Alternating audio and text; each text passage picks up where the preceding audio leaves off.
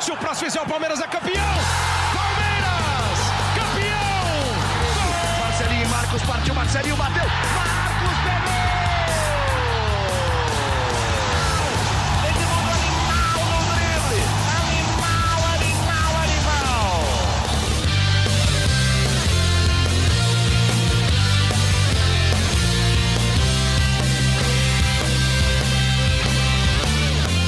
Fala, torcida palmeirense, meu nome é Henrique Totti e começa agora mais uma edição do GE Palmeiras, o podcast semanal sobre o Verdão no Globoesporte.com. A gente já começa o episódio dessa semana falando de um cara que chegou no Palmeiras cercado de expectativas, não deu certo, né? Se é que a gente pode falar assim que não deu certo, e agora tá mandando bem lá na Europa. Einmal dann, oh, was Tor von Cabral! É isso aí, a gente vai falar de Arthur Cabral, atacante que pertence ao Palmeiras, que está emprestado ao Basel, um time da Suíça, que também está a um gol de bater a meta que obriga o time suíço a comprar ele. Essa venda vai poder render uma boa grana para o Palmeiras, hein? Então eu já coloco na conversa o Felipe Zito, que vai explicar pra gente um pouquinho dessa situação envolvendo o Arthur. Fala Henrique, Fabrício, amigos palmeirenses do podcast GE Palmeiras. É, obrigado pela audiência mais uma vez. É isso, Henrique. É, o Palmeiras é, emprestou o Arthur Cabral no ano passado para o Basel da Suíça, porque o Arthur não teve muita oportunidade, né? Não teve muita sequência com o Filipão. Ele chegou em janeiro, fez uma pré-temporada, teve um problema durante a pré-temporada, então ele perdeu ali a primeira parte é, do Campeonato Paulista. Ele estreia com a camisa do Palmeiras é, já na, na, na, no mata-mata do Paulistão, quando ele faz o único gol dele, né, pelo clube. Depois não teve sequência, né, foi, foi emprestado para o Basel e o Palmeiras já imaginava que fosse um, um jogador é, com o mercado fora do Brasil, tanto que estipulou nesse contrato de empréstimo é, uma compra automática por 4 milhões e meio de euros, caso o Arthur é, marcasse 12 gols é, na, na, passagem dele, válida por uma temporada na, na, na, Europa. O primeiro contrato vai até o dia 30 de junho, né? Então o Arthur, no fim de semana, marcou dois gols em um jogo válido pela Copa da Suíça e agora chegou a 11 gols é, com a camisa do base. Então ele está a um de bater a meta é, de compra automática, né, já prevista no, no contrato. O Basel já tinha interesse na permanência do Arthur e já tinha manifestado isso ao Palmeiras é, mesmo se não batesse né, a meta. Então já poderia é, existir uma negociação. O Arthur também interessa outros clubes da Europa. É, tem essa cláusula né, que dá uma segurança ao Palmeiras, mas o próprio Palmeiras abre a possibilidade é, de negociar, entende o momento de crise né, que todos os clubes estão passando é, o, o Basel já havia manifestado interesse em continuar com o atleta, então é, a, a, o contrato prevê essa cláusula de 4 milhões e meio. O Palmeiras tem 50% dos direitos econômicos, o restante ainda pertence ao Ceará. Então o Palmeiras pode abrir negociação, é, mas é quase uma certeza. O Palmeiras conta muito é, com essa negociação, até para dar uma fortalecida é, no caixa que sofreu, né? Com queda de receita, é, sem bilheteria, enfim, sem um monte de coisa é, que os clubes todos os clubes do, do mundo, né, é, perderam é, nessa, nesse começo de 2020. Então o Palmeiras conta sim é, com, a, com a venda do Arthur Cabral é, para a Suíça ou para outro clube de fora que tiver interesse em pagar é, os 4 milhões e meio ou perto de 4 milhões e meio de euros. O Arthur falou com a gente antes desse último jogo que ele fez dois gols e falou da expectativa dele sobre o seu futuro. Vamos ouvir o que ele falou. Tem sido uma experiência muito boa. É, eu tinha um desejo de jogar na Europa um dia e estou aproveitando essa oportunidade, né? Creio que tenho evoluído bastante aqui. E não sei se consigo citar uma característica assim, dizer uma característica que eu estou evoluindo. Creio que estou evoluindo no geral. E é esse o meu pensamento sempre de melhorar a cada dia, de evoluir. Então é isso, o cara tá jogando bem, tá um gol de bater a meta, então Palmeiras já, já pode começar a contar com esse dinheiro no, no caixa. Agora eu quero saber do Fabrício Crepaldi, que também é setorista do Palmeiras, está aqui com a gente no podcast. Por que, que o Arthur não deu certo no Palmeiras, Fabrício? Ele chegou para competir com o Borja, com o Daverson, não conseguiu espaço, fez um único gol só. É, Fafs, foi uma soma de fatores? O que, que deu errado? Olha, Henrique, essa situação do Arthur Cabral no Palmeiras é um pouco complicada, porque ele chegou para concorrer com dois jogadores, como você citou, o Borja e o Daverson, que custaram muito aos cofres do clube, mas que não corresponderam em campo. Então, pelo desempenho que o Borja e o Daverson tiveram, muito provavelmente o Arthur merecesse uma chance no time do Palmeiras, um pouco mais de chance. Ele fez só seis jogos, fez um gol, nunca foi bem utilizado. Dentro, falhou, a bola voltou pro Arthur!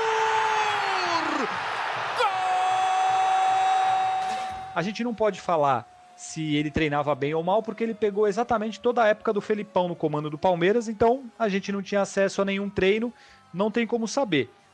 Por aquilo que ele jogou no Ceará e por aquilo, por aquilo que ele está jogando no Basel da Suíça, sim, me parece que ele foi mal aproveitado no Palmeiras.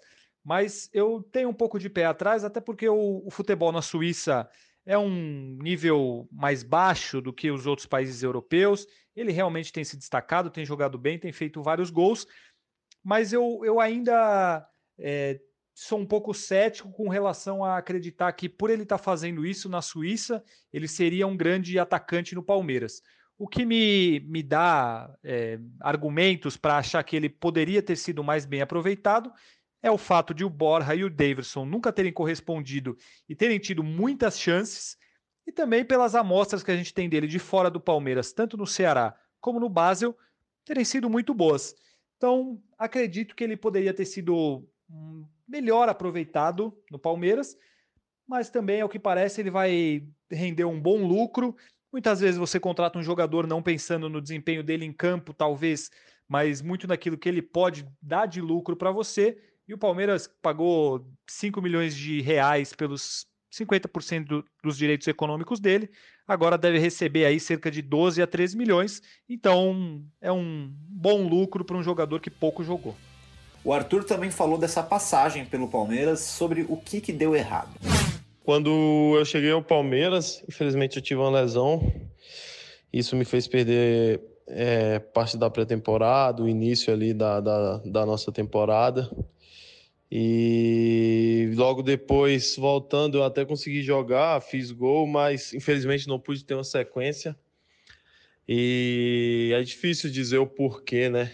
Mas eu procuro pensar pouco nisso, é bola para frente, procuro aprender com meus erros, é, evoluir com tudo que passei lá, com todos os aprendizados que tive, para cada vez mais evoluir e estar tá melhor no melhor no futebol, né?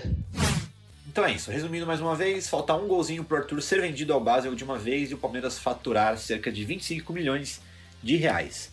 E falando em dinheiro, falando em negócios, o Zito e o Fabrício entrevistaram na semana passada o Anderson Barros, diretor de futebol do Palmeiras.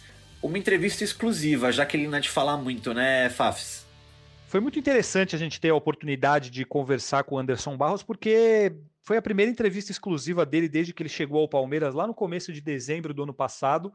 E a gente bateu um papo longo com ele, mais de uma hora de entrevista, conversamos sobre vários assuntos. O Anderson Barros, ele me parece um cara, antes de tudo, e eu acho que isso é uma característica muito boa, extremamente honesto e verdadeiro. Ele é um cara simples. É diferente de outros tipos de dirigentes, até o próprio Alexandre Matos, ou vários outros que se tornaram grandes figurões, grandes nomes no futebol brasileiro, mas o Anderson Barros ele tem esse perfil um pouco mais reservado, um pouco mais tranquilo. Ele diz que ele gosta de ficar em casa, tomar a cerveja dele com a esposa dele, é casado há 27 anos. Ele é um cara bem tranquilo, mas ele me transparece é, honestidade e ele me parece bem verdadeiro naquilo que, que ele fala. E mesmo conversando com a gente fora da entrevista assim, sempre nos trata muito bem, sempre parece verdadeiro. Então, me, ele me causa uma impressão muito boa. Com relação ao trabalho dele, ele mesmo diz, e o próprio Luxemburgo fala também, que o trabalho deles era mais de fazer uma reconstrução no elenco, de tirar jogadores que não vinham sendo muito utilizados, de fazer a famosa limpa. E com relação a isso, acho que a gente não tem nem o que discutir, que o trabalho vem sendo muito bom, já que ele conseguiu se livrar de vários jogadores. A gente citou agora há pouco o Borja e o Davidson, que não corresponderam, dois jogadores que ele conseguiu bons negócios para o Palmeiras. Então, a impressão que a gente tem conversando com ele, fazendo entrevista, é de um, de um dirigente bem preparado, que sabe aquilo que está fazendo. Na nossa conversa aí de mais de uma hora, em nenhum momento ele se mostrou confuso ou despreparado sobre algum assunto, e a gente falou sobre muitos assuntos. Então, é, eu fico com boas impressões do Anderson Barros. São só seis meses de trabalho, óbvio, mas me parece um, um trabalho muito bom que ele vem fazendo e ele. Eu não vou nem falar fora das câmeras, porque ele nunca está nas câmeras, né? Mas ele, na conversa, no dia a dia, me parece ser um sujeito bem, bem honesto e não tenho, não tenho motivos para acreditar no contrário disso. Então vamos ouvir agora o que o Anderson Barros, um cara de perfil discreto, falou do Vanderlei Luxemburgo. Tem um perfil completamente oposto ao do diretor de futebol. Mas é importante ressaltar a participação dele nesse processo do Palmeiras agora. Ele discute, ele coloca as suas posições, mas no momento que se define algo, ele compra esse processo ele tem estado presente 24 horas e mais. Né? O Vanderlei é uma pessoa extremamente privilegiada por tudo aquilo que ele já viveu. Então ele processa o tempo inteiro novas informações, ele joga essas informações diariamente para nós. A gente até tem que fazer um esforço muito grande para acompanhar todo o processo, mas ele tem sido uma pessoa fundamental nessa engrenagem. É preciso se dizer isso. O Anderson também falou da situação do mercado durante a pandemia do coronavírus. Como estão as situações de saídas? Como estão as situações de chegadas ao Palmeiras? Existem situações dessas? Vamos ouvir o que ele falou. Dentro do nosso planejamento, sempre que houver uma necessidade ou que houver uma grande oportunidade e nós entendermos que a, o elenco precisa, não teria por que não fazer. Né? Mas hoje nós temos uma equipe extremamente competitiva uma equipe que a gente percebia claramente que ao longo né, dos meses iniciais tinha, vinha tendo um crescimento. Né? A gente, às vezes, se a gente perceber o número de atletas que foram modificados pelo próprio Vanderlei esses primeiros meses é extremamente significativo e tendo o Palmeiras contratado apenas dois atletas. Né? Então, eu acho que o Palmeiras ele precisa estar pronto. Eu vi recentemente uma entrevista do Vanderlei né, que o Palmeiras está pronto e o Palmeiras tem a sua alta competitividade né, de mercado mantida. Apenas nós entendemos que os movimentos precisam ser os mais acertados possível. Lembra quando eu disse para vocês? Nós não temos o direito de errar agora. Se nós contratamos um lateral esquerdo, ele precisaria jogar efetivamente e dar o retorno. Se nós trouxemos um atacante, um extremo, como aconteceu com, com o Rony, efetivamente ele tinha que dar o seu retorno e mostrar. E qualquer outro movimento que a gente faça precisa de, ser dessa forma. A parte de saída de jogadores entra nesse mesmo contexto. É natural entra que. Nesse mesmo contexto, Felipe. Se houver uma grande oportunidade, uma grande situação por tudo que está acontecendo, a gente vai sentar na mesa e vai discutir sim a possibilidade de saída, o retorno que o clube vai ter. Então é interessante para que o clube faça. O que é importante hoje, se você cada vez que você se torna mais sólido, as suas decisões podem ser colocadas numa mesa e a razão do processo ela sempre vai pre prevalecer, não uma necessidade que você tem. Se nós caminharmos uma situação econômica extremamente delicada, o que, que acontece?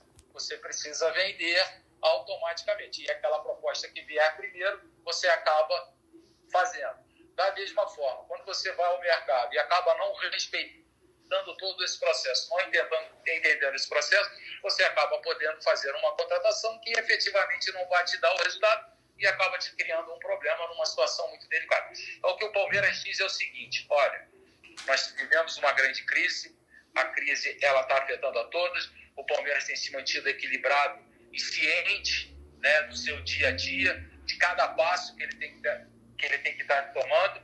O Palmeiras é um clube que vai estar sempre atento ao mercado, mas ele vai entender que somente essas contratações ou qualquer movimento que se faça respeitará esse processo que a gente vem desenvolvendo até agora.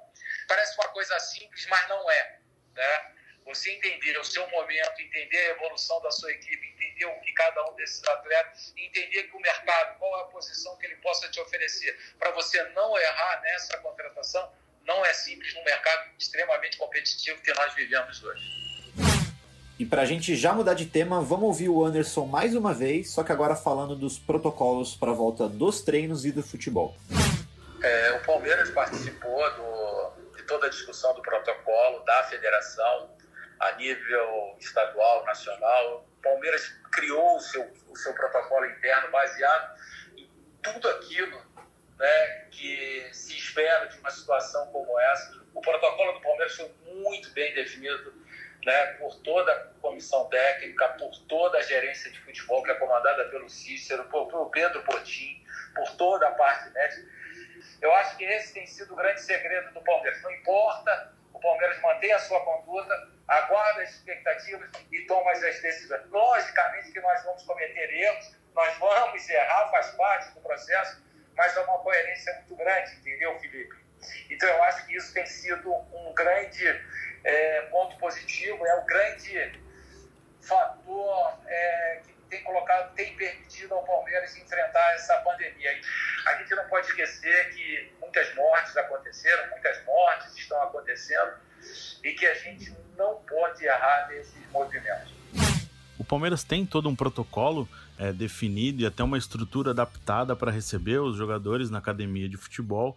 É, era o, a ideia do Palmeiras era começar a realizar exames e testar o elenco para a Covid-19 na semana passada, mas o clube ainda aguarda a liberação das autoridades de São Paulo é, para iniciar essa testagem. Essa, a testagem vai ser a primeira etapa é, do retorno dos jogadores, depois da, dos resultados. Os jogadores serão liberados para fazer algum tipo de treinamento, mas com uma série de restrições é, na academia de futebol. A postura do Palmeiras tem sido a mesma desde o início dessa crise provocada pela pandemia, de aguardar, é, de priorizar é, a parte de saúde, né? não só dos atletas, mas de todos os seus funcionários. E o Palmeiras continua é, aguardando sem uma pressão é, a mais para voltar ao futebol quanto antes. O Palmeiras aguarda mesmo os posicionamentos da, das autoridades para aí sim é, começar a treinar com seu elenco presencialmente, é, a, respeitando todas as normas de segurança e de todas essas restrições né, que os jogadores terão, pelo menos em um primeiro momento, quando a reapresentação na academia de futebol for liberada. Obrigado pelas informações, Ito, e eu quero continuar com você falando ainda sobre o Anderson Barros. Essa foi a primeira entrevista exclusiva que ele deu desde que chegou ao Palmeiras. O Zito e o Fabrício perguntaram para ele se ele mudou em algo desde que chegou ao clube. Vamos ouvir o que ele disse. Como eu falei agora para vocês, o Palmeiras ele tem uma força interna e externa muito grande por toda a sua história. É, é um desafio diário. Eu tenho que tenho que controlar sim, né, a minha ansiedade, a minha expectativa para que as coisas aconteçam mas eu me mantenho muito sereno, muito confiante naquilo que a gente está propondo a fazer. Né? Sou um cara, como posso dizer, bem tranquilo, bem paciente. Né? Eu procuro passar essa imagem, sofro muito internamente. Eu sempre digo que durante os jogos né, você mantém aquele equilíbrio, a serenidade, mas por dentro a, tua, a minha ansiedade é muito grande né, para que as coisas aconteçam e não é diferente no dia a dia eu normalmente sou muito transparente com o que faço, né, ou com o que falo. E você imagina se você colocasse isso o tempo inteiro nas redes sociais, isso fatalmente traria uma série de dificuldades, né? Eu entendo que na nossa função, a gente, além da necessidade do planejamento, da tomada de decisões, nós somos facilitadores de um processo. Né? Nós precisamos facilitar que cada, cada um dos nossos segmentos possa fazer o seu melhor. Eu acho que essa é uma grande característica que eu trago comigo. Né? Eu prefiro que todos aqueles setores né, que são ligados a mim, né, ao futebol, funcionem da sua melhor forma. No momento que acontece isso, o resultado ele vai aparecer.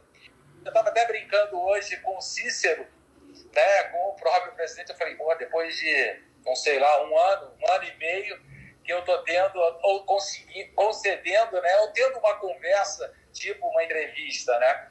Isso sempre foi uma característica que às vezes até eu penso comigo mesmo, preciso evoluir com isso, né? Mas não é uma situação simples, né? Eu trabalho isso, mas como vocês já disseram, tem a sua vivência o seu tempo do futebol, e as coisas foram acontecendo até o momento que a gente pôde chegar num clube como o Palmeiras. Acho que não precisa mudar tanto, não. É isso, deu para ter uma boa noção do homem forte que comanda o futebol do Palmeiras atualmente, sobre quem ele é. Esperamos que vocês tenham gostado também. Lembrando que você escuta a gente em globesport.com/podcasts. no Spotify, no Deezer, no Pocket Cast, na Apple Podcast e no Google Podcast. Muito obrigado pela audiência e partiu Zapata. Partiu Zapata, sai que é sua, Marcos! Bateu pra fora!